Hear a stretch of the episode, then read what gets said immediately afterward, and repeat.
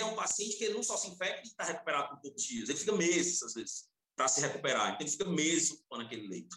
Então, é, é, a UTI vai, diminuir, vai levar muito mais tempo para a gente sentir uma diminuição da pressão sobre as UTIs, principalmente nessa migração para a população mais jovem do que no ano passado. Porque ano passado era uma população mais idosa. Uma população mais idosa, ou ela se recupera mais rapidamente ou vai logo a óbito. Não, não, não, não leva tanto tempo na UTI como uma população mais jovem.